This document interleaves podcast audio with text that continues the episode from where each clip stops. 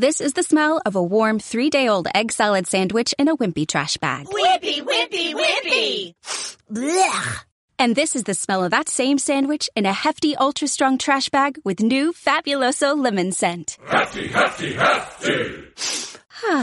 Smell the difference? When life gives you stinky, get Hefty Ultra Strong with new Fabuloso lemon scent. It smells like clean, freshly picked lemons. So no matter what's inside your trash, you can stop the stink and smell the lemon.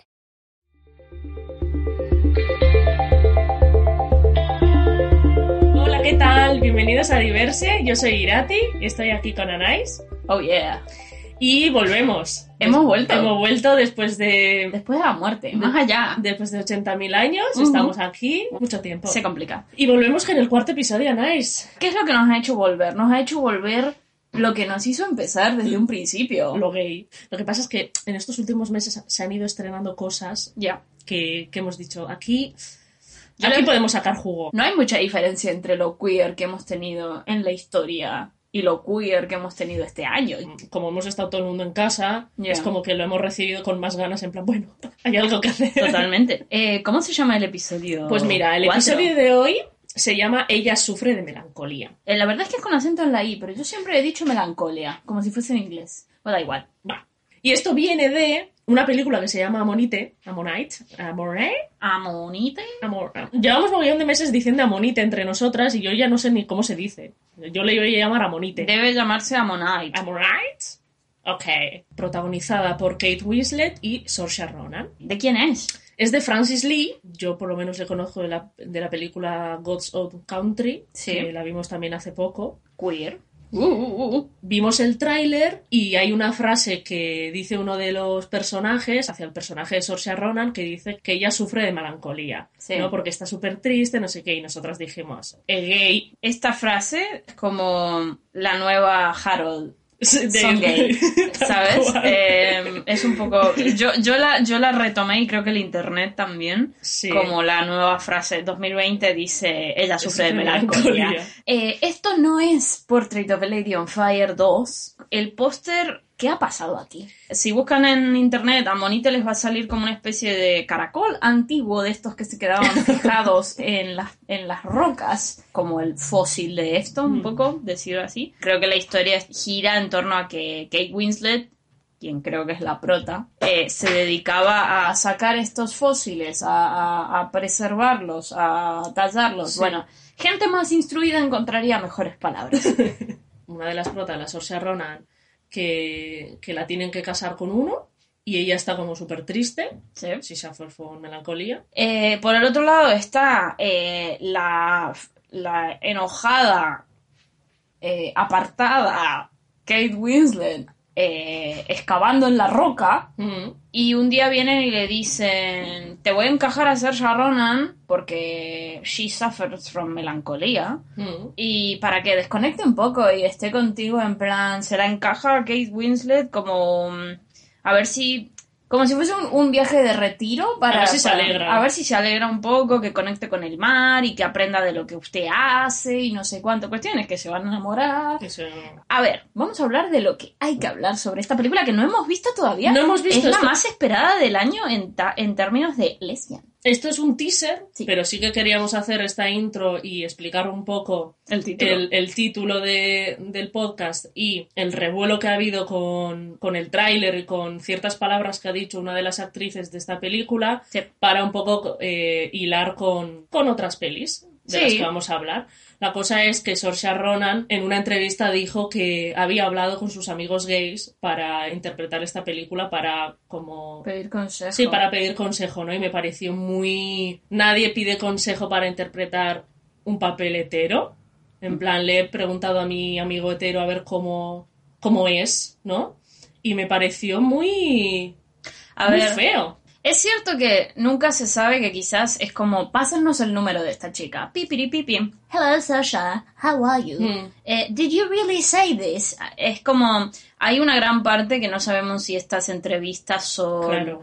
Eh, yo siempre digo, yo tengo que creer 100% cuando veo entrevistas de estas de video. en Claro, donde es que ves que la es en- persona literalmente lo dice, Sí. ahí digo, vale, es verídico. Claro, no sabemos cómo lo dijo. Igual el periodista pilló la frase y lo puso en titular Exacto, y venga. exacto. Que, pero bueno. Pero partiendo de esto, o sea, no, no, no hablando tanto de Saoirse Ronan, sino hablando del concepto de siempre. O por ejemplo, también salió la noticia que tenían para las escenas de sexo que, que tiene esta película, tenían a un consultor, ¿se dice así? A alguien a quien le consultas, a un hombre gay en set para hacer las escenas de sexo. Y es como, ¿por qué no tenés a una mujer? O sea, También. Partiendo de que, claro, justamente en las noticias ponen que ellas dos le han contestado, no necesitamos, o sea, entre nosotras lo armamos. No me voy a ir hacia las actrices porque, en fin, no sabemos si lo dijeron o no, pero al final mi problema es con los medios. Puede ser que cada vez que sale una película vayamos siempre al titular las escenas de sexo si es A que ver, las hay. Sí, a ver cómo lo han hecho, a ver cómo te has sentido, qué tal ha sido. O sea, es como siempre van a las preguntas de en la vida de él también pasó, en Portrait, en Amonite. Todo, plan, todo, todo. eh, ¿Qué tal la escena de sexo? Es en plan, pero. Es la primera, hola, es la eh, primera pregunta que leo, es lo primero que cuando lo buscas en internet te sale. Estas películas al final, todas las que estamos nombrando son de amor, de deseo, de pasión, de todo eso, Mm. pero nunca, nunca te salen todas esas palabras, sino que directamente te sale lesbian movie. Nadie anda diciendo la hetero película película. hetero, Claro, sí. la película hetero del año, o no sé qué. O sea, que estas dos actrices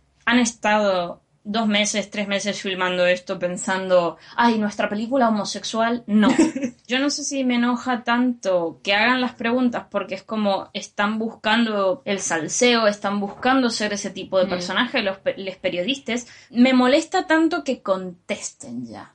Porque es que yo digo, puedes estar en una posición tan fuerte en donde tienes que interpretar a un personaje así, tienes seguramente la- en la película lo interpretan con mucha verdad, con mucha Mm. pasión, pero si sales fuera y cuando te toca hacer entrevistas, contestas esto como que ellas piensan que están separando personaje de sí mismas, pero al final están como disociando lo que es una persona con sus sentimientos y tal de lo que es el concepto homosexual y toda la bola. Seguramente cuando están actuando la película es la misma cosa. O sea, no se Sí. ponen a pensar en homosexual, en, en, en- en lesbianismo, en, todos los No, conceptos. Debe- simplemente es una película romántica y es amor y ya está. Exactamente, pero ¿por qué coño entonces cuando sales fuera y vas a hacer todas las entrevistas me vienes con que tuve que consultar a mis amigos gays, eh, no sé, ¿cuándo vamos a empezar a entender que los conceptos de pasión, deseo, amor y todo eso es lo mismo? Es que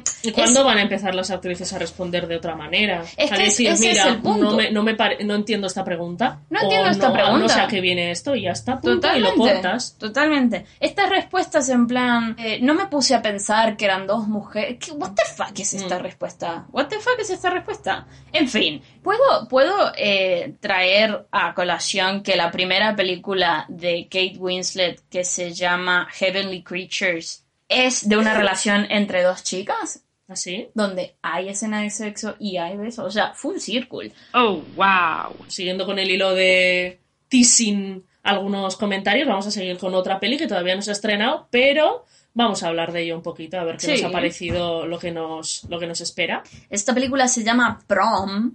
Es un musical dirigida por Ryan Murphy, cuidado, y es de Netflix. Nosotras aquí haciendo publicidad y no nos pagan. ¿Vos Por entendés? favor, que nos- yo sé, que Esto nos den un 2%. supermal, Exacto. Que nos den un 2% de las ganancias de la peli o yo qué sé. A mí me gusta mucho. A mí me gusta mucho también A mí me gusta mucho. El póster me parece una fantasía. Primero, eh, puedo decir que me- mi pequeño gay interior está en plan eh, saltando de felicidad adentro. Porque si yo hubiese tenido esta peli a los 19, Eira, ¿te quieres nombrar el cast de esta película? Está Meryl Streep, Nicole Kidman, James Corden, mm, o sea, eh, Kerry Washington. O sea, entre O sea, por otros. favor. Está basada en un musical de Broadway del 2016. La sinopsis dice, una chica de Indiana, Indiana, Indiana West Morning. no puede ir a su graduación porque quiere ir con su novia y un grupo de actores de Broadway acude a su rescate. En el póster hay dos chicas, una de traje y una con vestido. eh, en posición de musical acabando. y la peli se llama The Prom y se estrena el 11 de diciembre. Bueno, Se viene. eh, sí. qué feliz estoy y como siempre, qué puto miedo. A ver, de cara al póster, no voy a decir que no es sucia, ¿eh? Nunca se Claro, sabe. todavía nunca ser se sabe. sucia, Ser sucia es muy fácil en este mundo. Guarda, la mínima, la mínima sácala. No huele que nadie vaya a morir. de repente te imaginas. Le las pasa un tren por arriba. Suddenly. Yo estoy pidiéndole al cielo, por favor, que sea limpia. por favor, se limpia, por favor, sé que, que la gente joven de esta edad la pueda ver y... Y se puede procu- sentir repre- representado, Sí. o sea, mogollón de gente no ha podido ir a la graduación con, con su pareja. En Estados Sí. Unidos además se hace mucho esto del baile de graduación y tal. Mm. Y sí, sí que he leído mogollón de noticias que no han podido ir dos chicas o dos chicos a la graduación y yo creo que esto sí que va a ser muy bueno para la gente que, que ha vivido esto, ¿no? Para que- Total, total. Ya desde la base de la sinopsis, una chica de Indiana no puede ir a la graduación porque quiere ir con su novia. Ya estamos hablando de una peli coming out. Pero no sé, esta me, me tiene eh, excited. Mm. Em, digo tantas palabras en inglés. Eh, tío, no tengo- man. Em, yes. Eh, la gente que, que ya hemos salido y que estamos en un en un estado ahora de chill, de cada día búsqueda de normalidad, porque no se puede decir que tenemos normalidad, vivimos Mm, en una sociedad sí. donde no. Pero hay mucha gente que no ha salido, no ha podido salir, se encuentra en esa situación, etc, etc. Entonces, me parece que aún así sigue siendo válido hacer historias de coming out, porque aún así sigue siendo algo que ocurre. Mm. Las historias de coming out no se cuentan igual hace 10 años que como se pueden contar hoy. Háblese de, por ejemplo, Booksmart, Booksmart, de Olivia sí. Wilde, que hemos hablado en otra. O sea, son historias más fresh de coming out. Sí, divertidas y no tan Sí, dramáticas como. Pero como tienen, otras, ¿no? sí, pero tienen una mentalidad desde la persona queer un poco más avanzada de la Mm. que teníamos hace, hace años. Sí, o- sí, sí, o sea, no tiene so- nada que ver. No tiene nada que ver. Antes teníamos suicidios, ahora ya. Por eso. Ahora ya ha- cambiado, avanzado. o sea. Em, yo empecé a ver cosas que se habían hecho quizás desde los noventas o más atrás y Sí, así. Si la gente. de los 2000. Exacto. Si la gente de hoy, que se encuentra en este dilema de hoy, puede ver otro tipo de ejemplo, un poco más eh, fresco, me parece, me parece bien. Por lo tanto, creo que es importante seguir contándolo. Next. Vamos a empezar ahora con las pelis que sí hemos visto. Y Al fin. al fin, después de 80 años. Yes. Seguimos con Netflix. Seguimos con Netflix, vamos a hablar de The Alphabet. Eh, aquí se tituló Si supieras. Bueno, eh, dirigida por Alice Wu, eh, de 2020. Alice Wu es una directora que dirigió en 2004 Saving Face, una peli que también eh, LGBT, de dos chicas. mm, O sea, esta es su segunda peli. ¡tarán! Yo no sé si estaba atascada, no Ah. sabía qué hacer o lo que sea, Ey, pero... dicen que remontar tu segunda peli es muy difícil. Sí, sí. Vale, había una vez. Había una vez. Eh, es una chica que la pintan un poco como súper friki. Nerd. nerd. Sí. Sí. Le gusta una chica muy guapa de la, Del instituto. del instituto. ¿Qué pasa? Conoce one day, un día, a un popu, eh, no sé si era deportista o algo, pero popular seguro, en la escuela, que me parece que le pide una tarea porque ella lo que hace es hacerle la tarea a los demás y cobrar dinero con eso y así. Sí, Bueno. le pide que le escriba una carta de amor a la chica esta que Claro. le gusta a ella. Él viene y le dice que quiere conquistar a la chica en cuestión. Entonces que ella, que tiene más eh, inteligencia, o wow, le escriba una carta a, a esta piba. O sea, la protagonista y el chico empiezan una relación de amistad, de entrenamiento, de cómo conquistar a la chica esta. Y a medida que le van escribiendo cartas y la otra va contestando, pues la protagonista se empieza a enamorar de la chica en cuestión. Eh, y la chica en cuestión, pues un poco como la película está de Amanda Bynes que se hace pasar por un chico Ah, en la sí, escuela, sí. pues la, prota- la, la- la chica bonita esta que quieren conquistar, También pues se está enamorando de la persona que escribe las cartas, no del pibe.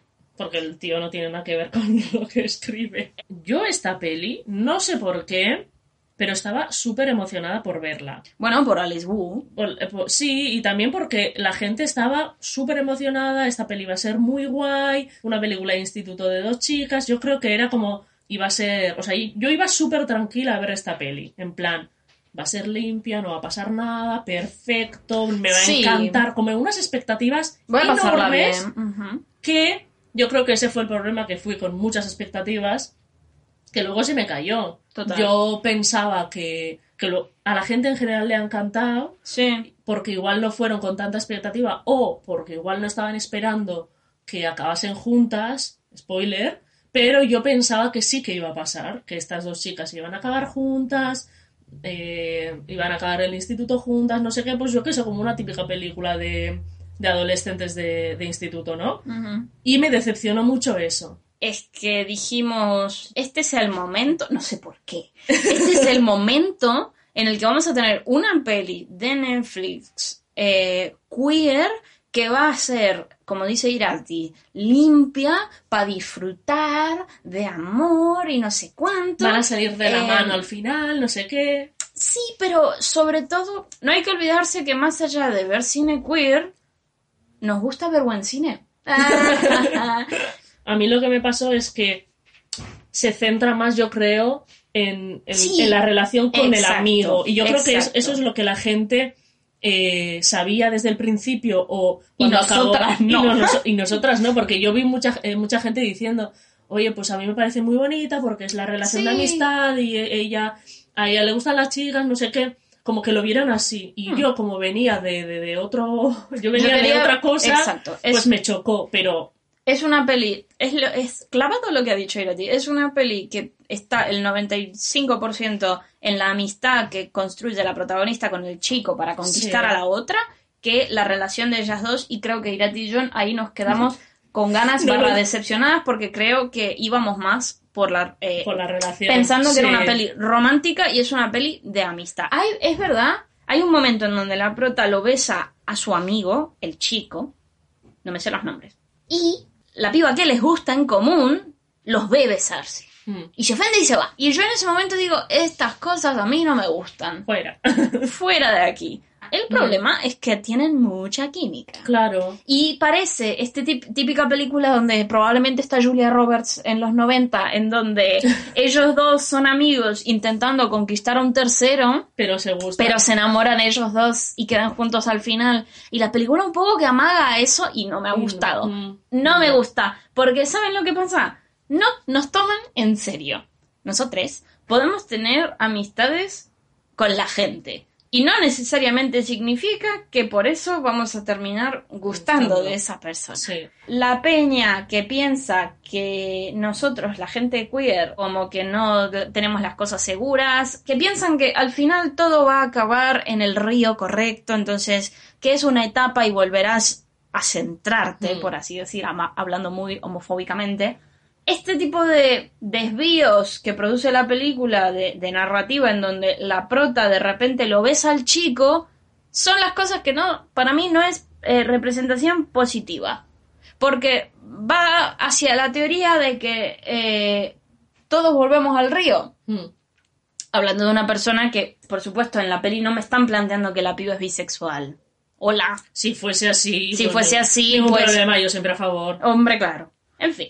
Y otra de las cosas Decepción. que quería, otra de las cosas que quería comentar, ah, viendo las expectativas que, que hemos tenido con esta peli, Mm. yo creo que, imagínate si yo fuese a ver Booksmart Mm. con la expectativa de que ellas dos iban a ser- eh, estar juntas. Ejemplo o que- perfecto. o que iba a haber algo queer con una, una de esas protas con otra chica, en plan, como si fuese eh, la peli centrada en amor. Sí. Si yo fuese a ver esa peli así, Decepción. sería decepción. Pero Deshonrada yo fui tu a... vaca. Deshonrada tu vaca. Yo fui a ver Booksmart sabiendo que, y Que es ellas son era una amigas. película de amistad, ¿no? Sí. Entonces, eso, eso yo creo que comparándolo con Booksmart y, y esta peli, yo creo que eso es lo que me pasó. Exactamente. Bueno, quizás es por el tema de la publi. Quizás la publicidad de esto eh, vendió más sobre la relación de amor.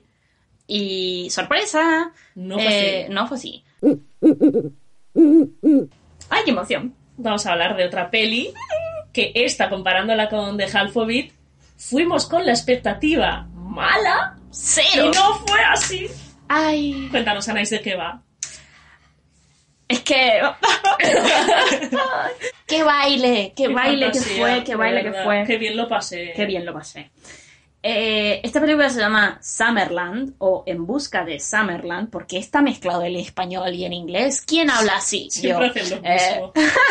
o sea, siempre igual. y es de Jessica Suale. Se escribe Suale, pero se debe pronunciar Suale. Suale. Es con Gemma. Pensémoslo en francés. Artún. Gemma Arterton. Arterton. Y Y Google Matarra.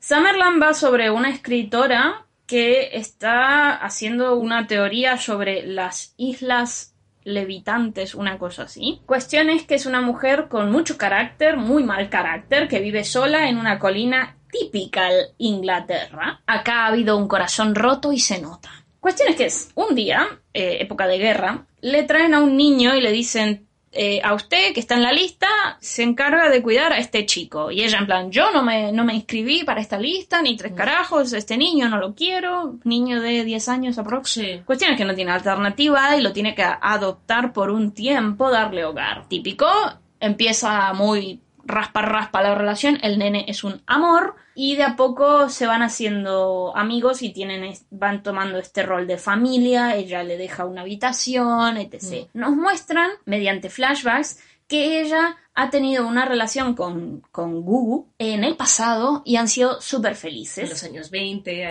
Ay. divinamente. Pero Gu quería tener típico. Acá es cuando con Irati dijimos, aquí viene, o sea, estábamos buscando que sea mala, aquí, Aquí es viene. donde es mala. Gu quiere tener hijos, quiere tener familia. Y la otra no. Y la Yema, la prota, no quiere. Entonces se separan. Es un clásico, ¿eh? Es en un plan, clásico. eh, yo no sé qué pasa, pero eh, también pasó en, en, en Crazy Girlfriend, también pasó en la y serie. pasó en Supergirl, que yo no la veo. también que yo no la veo, pero me enteré. Y además pasaron esas dos a la par. En Total. plan, Cuestión es que se separan y el tiempo pasa y esta chica, la Yema, la prota, se vuelve como una roca. Cuando descubrimos que el niño es el hijo de Gugu y que ella está en una situación complicada y se lo ha mandado a la prota, a, A Yema, propósito. a propósito para que ella se lo cuide. es que qué fantasía. Qué fantasía. Cuestión es que eh, cuando la prota se entera que es el hijo de su amante, entiende por qué ha conectado tanto con el niño, porque el niño tiene muchas cosas de su madre. qué bonito. En fin, que en un momento eh, aparece Gugu a buscar a su hijo finalmente y se quedan los tres juntos, happily ever after. Para siempre. O sea, es que yo de verdad, cuando vi esto, A llorar a la llorería.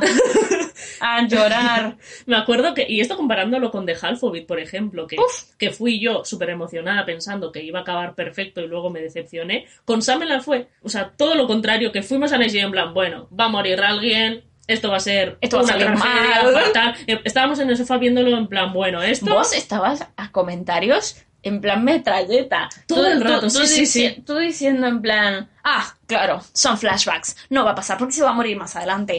Sí, no sé qué. Ah, mira, es que no se van a besar. Esto solo me van a mostrar. Ah, bueno, pues nada. Yo no lo sé tenía. Y yo diciendo, asumido. mira, tía, ahí viene su amor y no sé qué. Bueno, en plan, dos pomposas, eh, viejas. Viendo eh, una historia romántica. y enfadadas, en plan, es que yo lo tenía tan asumido, pero es que lo tenía súper asumido que iba a ser horrible.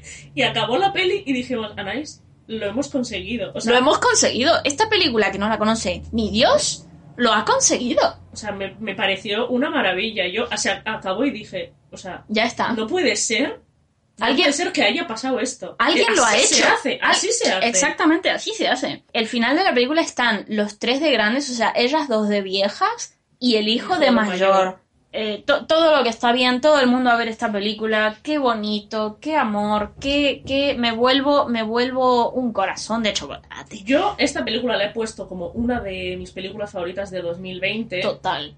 También te digo que, o sea, simplemente por el sentimiento que tuve y porque nunca se ha visto algo así. Nunca he visto algo así. Pero, o sea, yo de verdad. A ver, que igual claro. ahora la veis y vosotros lo veis y decís, bueno, pues no es para tanto, pero viniendo de la- del sentimiento de queriendo ver más representación, yo creo que lo ves de otra manera. No tenemos una película así. No me pidan lo mismo para todo el mundo. Quiero tener variedad, déjenme en paz. Nos ha gustado y punto. Punto. Basta ya. Mi clásica frase de decir vamos a pasar. vamos a hablar de Cagillionaire. Cagillionaire. Cajillionaire. Cajillionaire. Cagillionaire. Haz- Es una peli que la vimos hace poco, protagonizada por Evan Rachel Wood y Gina Rodríguez eh, y dirigida por Miranda July. Esta película es súper extraña, Fantasía. súper extraña. Va de una familia que viven en una oficina vieja, como si estuviese debajo de una fábrica de que hace, ¿cómo se Espuma. dice? Espuma. Y básicamente se dedican a, A robar. a robar. Y es eso, una familia, es Evan Rachel y sus padres que viven ahí. Es un poco sobre también el vínculo de ellos tres, porque Iván Sí. la tratan, o sea, los dos padres jamás le han dado atención. Le tratan como una niña también. le tratan como una niña y la usan para, para que ella ayude a sacar más dinero de las cosas o reventas o Sí, ofertas. la o- usan básicamente. la usan. Cuestión es que eh, un día se topan con Gina Rodríguez. Sí, van en un avión y los padres eh, como que se hacen súper amigos de, de Gina Rodríguez y eh, como que la tratan más como, como una hija, ¿no? O sea, Sí. como, la, como si la estuviesen sustituyendo a, a Sí. Ivan Rachel Wood y ella está muy, muy, muy dolida, en plan, Sí. estoy aquí apartadísima. Y de ahí, pues luego ya tenemos eh, que empieza como una amistad entre Ivan Rachel Wood y Gina Rodríguez que acaba en... ¡Amor! ¡Amor! Sí, porque Gina Rodríguez entra como este personaje cálido, viene a ser, no voy a decir los ojos del público porque esta familia está muy loca. Sí. Hay que estar suficientemente loco como para seguirles en esta locura. Pero sí es muchísimo más cálida y es justamente lo que el personaje de Ivan Rachel Wood necesita, sobre todo la parte de calidez y afecto, Sí. que creo que no lo ha tenido en su vida. Y, y yo creo que es como una historia en donde Ivan Rachel Wood se siente como un apéndice de sus padres, como que está, va siempre pegada a sus movidas y como que Y no no, tiene otra vida. no sabe quién es ella, Sí. no sabe qué es lo que quiere, hasta dónde decir que sí y que no. Y cuando entra Gina Rodríguez es como que empieza a poner límites en su propia Sí. vida. Eh, y acaban ellas dos juntas. A mí me ha encantado. Yo, a mí- yo eh, Irati no tanto. No, a mí me gustó, pero me, me quedó una sensación como súper extraña porque no, o sea, Ah. mm, no la medio entendí, fue un poco rara. Mm, Lo que, lo que me pasó es que me quedé un poco en shock, en plan, mm, no sé cómo reaccionar. A mí, a mí me ha encantado, este es el estilo de humor que no expresas las jajas hacia afuera, sino que Sí. para mí eran jajas internas, pero con esos roces de momentos de boom, drama. Eh, Sí, Súper rara, colorida, eh, Ivan Rachel Wood está súper bien. Bueno, ¿cuándo no? ¿Por qué lo de sufre de melancolía? Al final todos estos personajes estaban mal hasta que llegó que la llegó chica. la chica. Entonces sufren de melancolía en total. Siguiendo con el combo que llevamos de ¡Qué alegría! cuarta directora. Sí, O sea, todas las películas que men- hemos mencionado, Women. O sea, A ver, eh, ¿estamos queriendo decir algo? No, lo sé. Ustedes. ¿las mujeres lo hacen todo mejor? ¡Oh! pitote, pitote. ¡Ay! ¡Se viene! Bueno, esta cuenta, cuenta tú, que yo conté la anterior. Esta película se llama Happy Season, dirigida por Clea Duval. Clea Duval eh, es actriz también. La hemos visto en But I Am a Cheerleader. Es la directora de la película Happy Season, que la vimos hace unos días. Ha salido ahora. Ahora mismo. Para las crismas. Es una película de Navidad, Sí. eh, protagonizada por Kristen Stewart y Mackenzie Davis. Y también sale Aubrey Plaza. Aubrey Plaza y, Y Alison Brie, por favor, qué cast. Em, ¿Quién es de quién? A ver, gente. Kristen Stewart. ¿Hace falta que Kristen Stewart salió en Crepúsculo. Mackenzie Davis la hemos visto porque es la prota de San Junípero, Sí. también está en la última de Terminator. Aubrey Plaza la conocemos de... de Parks and Recreation. Exactamente. Y Alison Brie la conocemos de Glow. Y también está en Community. Eh, ¿De qué va esta película? Bueno, Es una eh. Es una eh, película romántica de Navidad y trata de Kristen Stewart y Mackenzie Davis, que viven ellas juntas en un piso y llega la Navidad y Kristen Stewart pues nunca celebra la Navidad porque sus padres murieron y bueno, pues nunca lo celebra. Sí. Pero su pareja le dice, oye, este año vente conmigo A casa. co- a casa a conocer a mis padres, ¿no? Sí. Y dice, va, venga, me animo. Sí.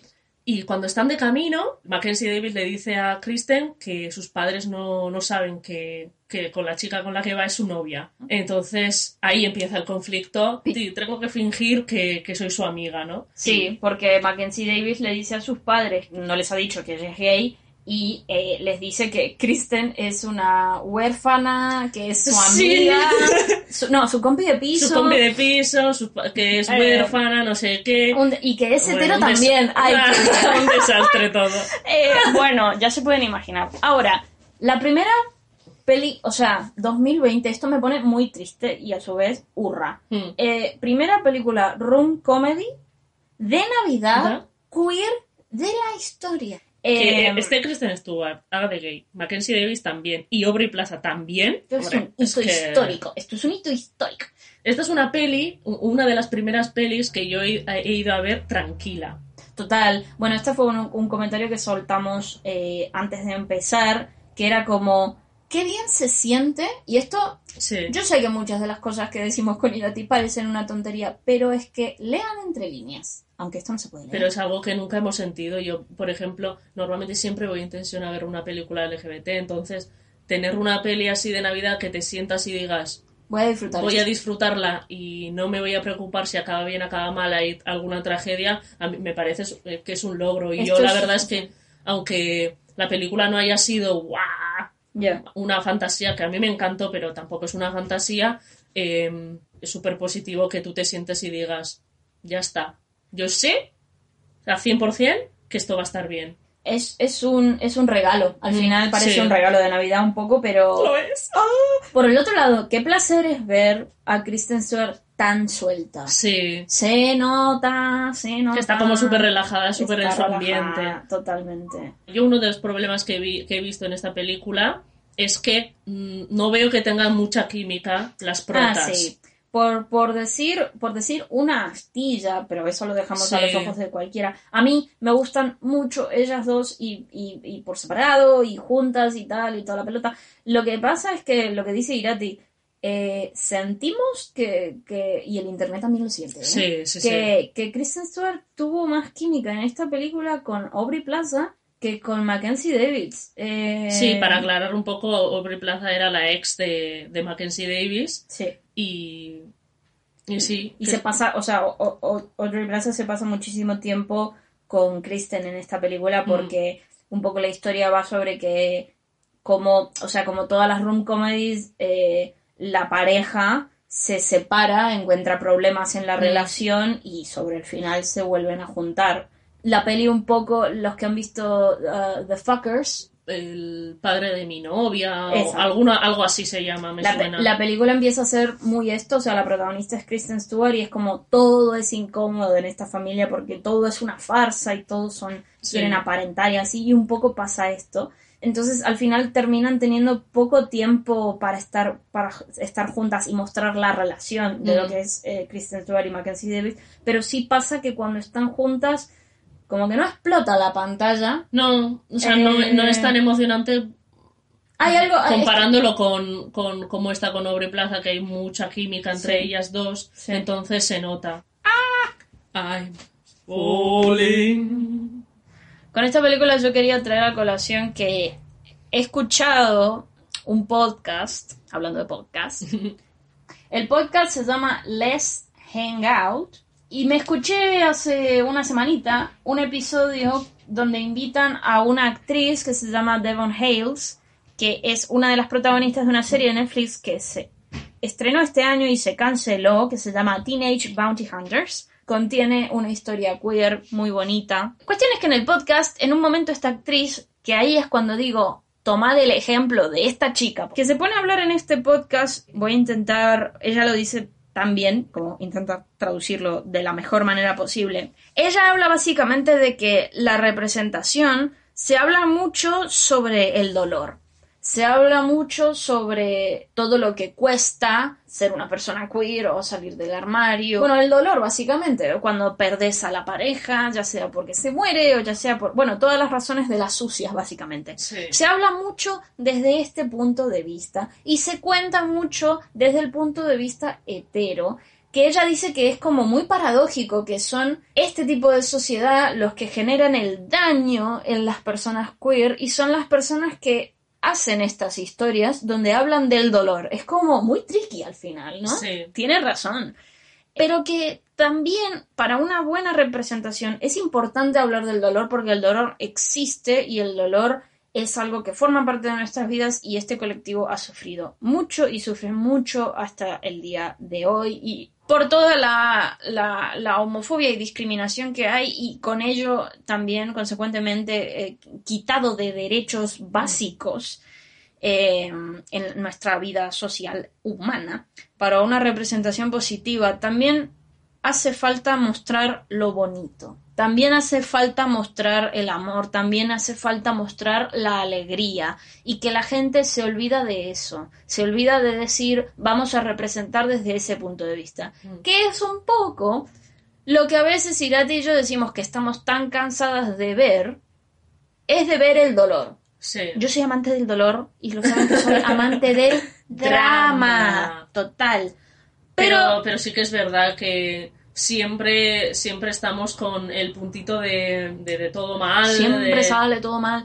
Yo creo que esto es algo que todos sabemos, pero es algo que yo no lo había puesto en palabras tan claro hasta ahora.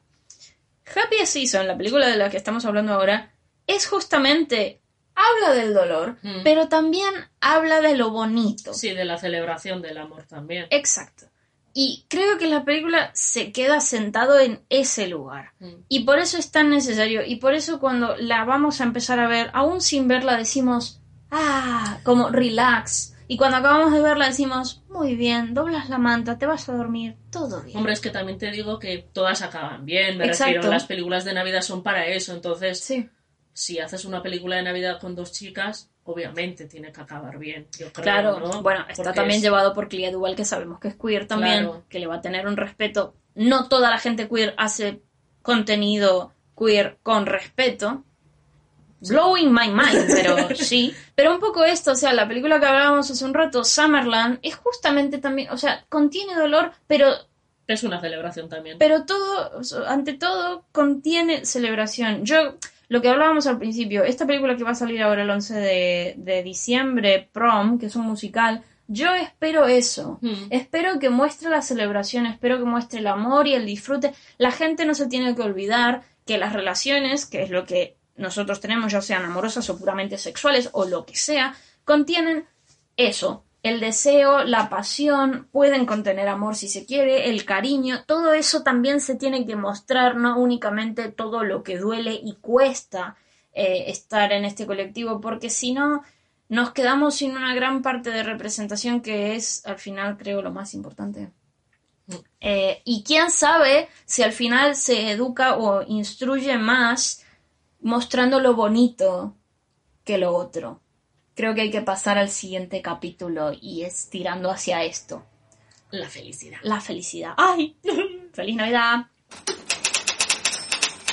Ya hemos estado hablando de, de películas que hemos visto de chicas y ahora De vamos chicas. a pasar a los boys. A los boys. Que, a ver, de las que hemos visto este año. Claro. ¿De qué va esta película, Nice? ¿Y qué película vamos a comentar ahora? Vamos a hablar de Falling. Ay, Derechos. Eh, esta película está dirigida e interpretada por Vigo Mortensen. arriba Argentina. Arriba, Argentina. Esta película es la historia de un padre y su hijo, o de un hijo y su padre, mejor dicho. Eh, Vigor Mortensen hace de un hombre que está cuidando a su padre, o intentando cuidar a su Mm. padre. Su padre es detestable. Horrible. Eh, Viggo Mortensen está casado con, con un hombre, su pareja, y tienen una niña. Mm. Y bueno, el padre es lo más eh, racista, homófobo, conservador, etc. Todo, lo tiene todo, tiene- es todo Trump el pack. supporter, todo el pack. Todo el pack de que te puedes imaginar. Agresivo, machista, enfadado no todo sé, el rato. Todo el rato. Es una película que cuesta. Es un poco remar en dulce de leche porque tanto Vigo Mortensen como el espectador tiene que bancarse, soportar a este hombre Mm. padre durante todo el rato que dura la película, quejarse, quejarse, quejarse. Son palos quejarse, todo el rato, todo el rato y es un taladro. Es un taladro, pero a mí me sorprendió.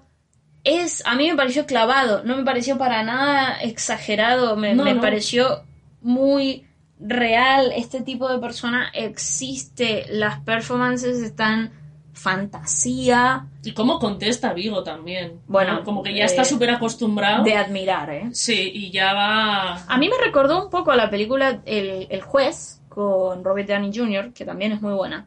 Hay un respeto hacia el colectivo en esta película por cómo lo defiende Viggo Mortensen que me ha encantado y por eso la súper recomiendo.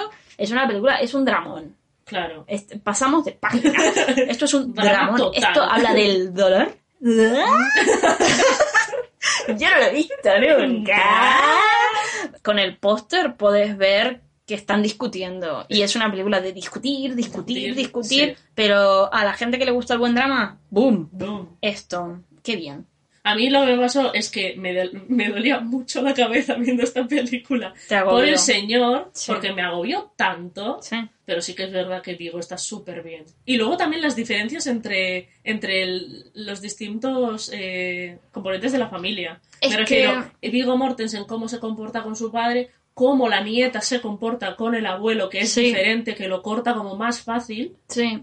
Las Eh, generaciones. Sí. Sí. Y cómo todo el mundo eh, lleva de distinta manera que, que el abuelo sea así de Exacto. cabrón.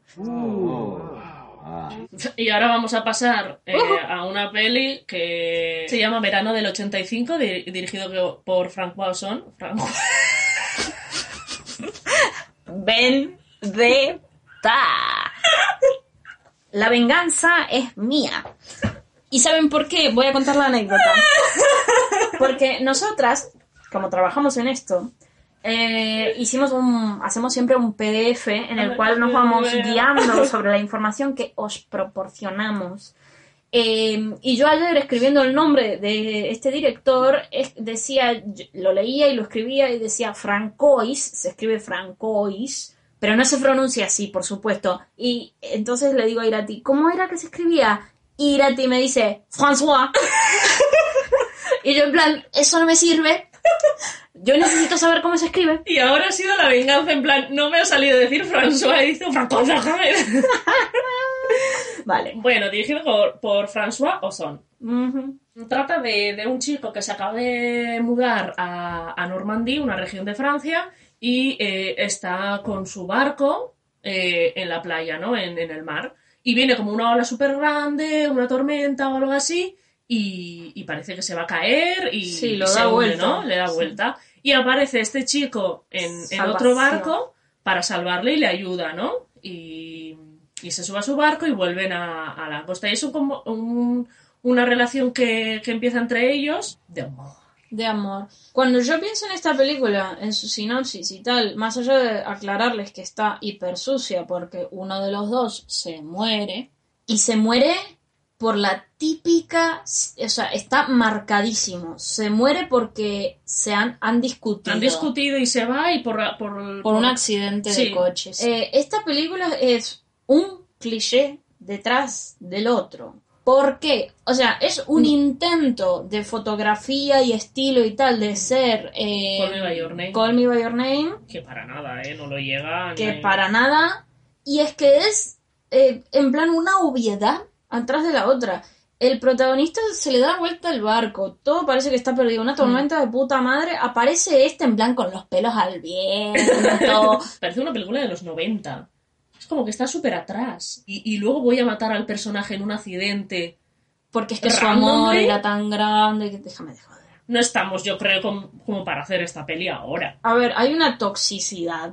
Esto es mala representación. Sí, o sea, y sí, que a mí hagan fila para pelear contra mí con esto. Pero no solo porque se muere y todo lo que ya hemos Mm. expresado en otras ocasiones, sino porque hay una toxicidad en esta relación que no digo que no sea real.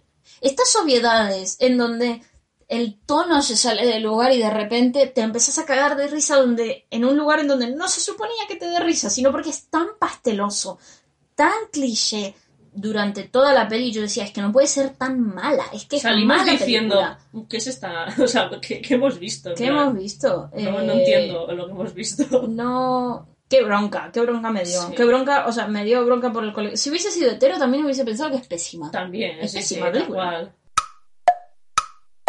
Vamos a pasar al rincón de Anais. Ay. Que nos hable de una serie que le ha gustado mucho. Ay. A ver, cuando dijimos que íbamos a hacer este episodio de las cositas, hacer un poco de recolecta, eh, yo he dicho, no puedo terminar eh, el 2020 sin mencionar esto.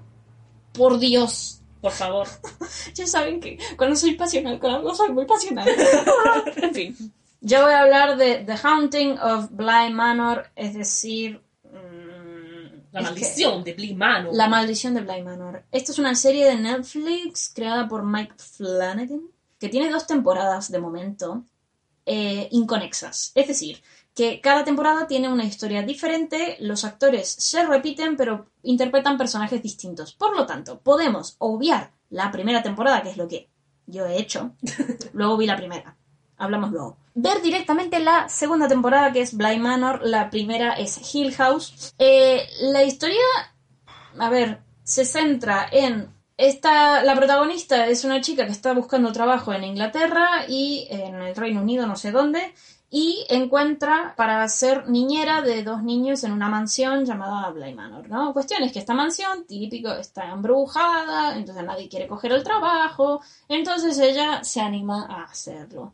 ¿Qué pasa? Ella tiene trauma porque ella eh, tenía un amigo de la infancia de toda la vida que luego más tarde le ha, se han enamorado y le ha propuesto matrimonio y ella se va a casar y tal. El problema es que este chico eh, se muere. El mayor problema es que este chico se muere cuando ella le dice que no se quiere casar porque es que no, no lo quiere de la misma manera que él la quiere a ella.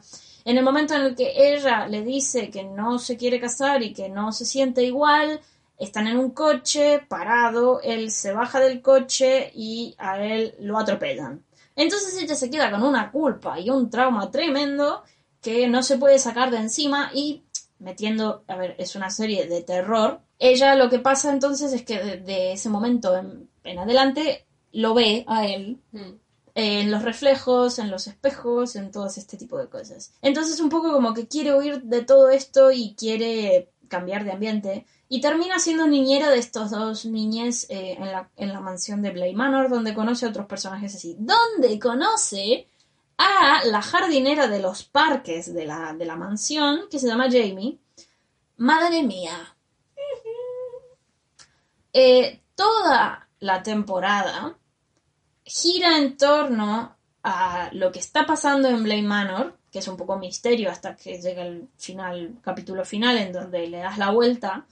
Pero toda la serie gira en torno a la relación de estas dos chicas. Bueno, me tiene encantada, básicamente. es algo que se puede ver, si quieren, aquellos que les da un poco de... "Uh", lo pueden ver eh, de día y está todo bien. Em, yo siento que no es apuntada hacia el terror, está, es súper triste. Es súper triste. No puedo decir que esta historia es limpia porque no lo es. Lo que sí es, podemos decir, es puramente limpia en que el respeto y la prioridad de que estas dos personas se quieren no se rompe jamás. Y este es el tipo de historia que lo hemos dicho antes. El día de mañana, hoy está un poco tricky el tema de, de hacer sucias las películas con, con, con personajes LGBT por la mala representación histórica Claro. que tenemos. Pero el día de mañana lo que se quiere es poder contar cualquier historia con cualquier tipo de final o, o cualquier tipo de desarrollo, lo que sea mejor para la historia. En este caso, yo les digo, la, la serie esta, esta temporada, esta historia, no es limpia, pero es que eh, estas cosas que hemos dicho eh, pertenece al futuro, en donde se puede contar cualquier historia y Sí. en plan, es tan bonito. El tiempo que esta serie le dedica a ellas dos conociéndose, a ellas dos eh, en esta relación, teniendo una casa juntas, eh, el tiempo que le... Yo saben lo que pasa. Cada serie que veo que contiene dos chicas me pasa siempre lo mismo, que digo, pasamos de el, el tentar al público con que, uy, estas dos se gustan, van a acabar juntas o no, en Mm. plan coqueteo breve, de ahí pasamos a escena de beso, escena de sexo, de ahí pasamos a pelearse, o nunca tenemos una escena en donde dos personajes tengan una conversación. Estos personajes tienen una conversación, tienen más de una conversación, tienen mucho tiempo en pantalla Sí, porque son protas, ¿no? Al porque final. son protas. Me encanta, me encanta simplemente verlas sentadas, paradas, lo que sea, hablando, teniendo conversación sobre la trama y el conflicto las toca, pero el conflicto no parte de ellas. Mm. El problema no está en la relación en ningún momento, el problema está en la maldición de Blade Manor y toda la pelota. Mm. Yo la recomiendo un montón. eh, a mí me encantó y, y- y lloré mucho. Y, y- y la súper recomiendo. De la serie es lo mejor que he visto este año. Blade Manor a muerte. Así que ahora solo queda decir goodbye. Hemos llegado al final, nos hemos desahogado, nos hemos contado todas las películas que queríamos comentar. La verdad es que este año Hemos visto mucho. visto, hemos visto mucho y hemos visto cosas muy guays. Eh, queremos más. Queremos, Queremos más. Queremos más en Queremos- 2021, que sabemos que está complicado porque hay muchos rodajes que se han parado este año. A little Eh, complicated 2021. A ver, pero- 2022 si nos da más material. A ver, eh, una, eh, todo el mundo en la agenda se viene Euforia el 6 de diciembre. Se viene Euforia, se viene la peli de esta la Monite, a ver Se qué tal está. Bonita y se viene Prom. Se Para, viene para Prom, cerrar el año. Para cerrar el, que- año, ya el- veremos a ver si. El año que viene vemos qué onda. Eso.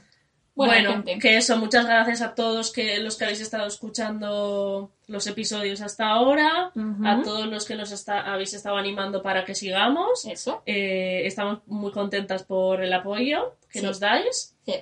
de nuestras amigas. Este, A nuestros a amigos. nuestros amigos, amigas. Eh, vamos a la parte de especiales. Eh, nos ha pedido un saludo especial la señorita Lucía Brea. Le, Hola, mandamos, un, Lucy. le mandamos un beso. Un beso. Un beso y a Potter también, A su Potter gato. también, su gatito. Eh, le vamos a hacer un saludo especial también al equipo de Ormac, Sí. cortometraje, que es un cortometraje dirigido por Miquel Uralde, que es amigo nuestro, eh, que Amigo se va... compañero de piso. Sí, que se va a grabar en 2021. Es ganador de la financiación Eh, de País Vasco. Sí, nos han dado la beca de Ollanever. Se va a buscar, se va a empezar a buscar financiación dentro de poco. Es una historia que creo que mm, es muy pequeñita, pero que muchos nos podemos identificar eh, con esto, sobre Sí. todo la gente que escucha este podcast. Eh, y nada, que creo que va a quedar muy muy bonito, así que tienen una página en Instagram que pueden empezar a seguir si les Sí, apetece. en Instagram es ormac.filmlaburra. Si no, lo ponemos en la descripción de, Sí, lo de. Spotify para que lo podáis seguir. Está en Twitter, Instagram y Facebook también. Y ahí vamos eh, comentando un poco cómo va la preproducción. Exacto. Es lo que se viene ahora. Así que muchos ánimos con ese proyecto. Sí. Pa'lante. Y eso sería todo. Eh, yo creo que este es un goodbye al 2020. Feliz Navidades, Feliz fiestas Navidad a todos. Eh, quererse, respetarse, cosas bonitas. que coman y- mucho. Animarse a, a representar, animarse, animarse. También. Bueno, eh, como cerramos, buenos nachos, gelatina desde Es Dolor, Spain. Adiós.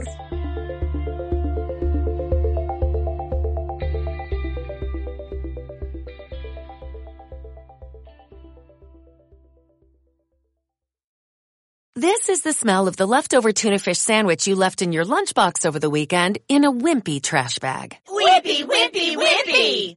Blech! And this is the smell of that same sandwich in a hefty, ultra strong trash bag. Hefty, hefty, hefty.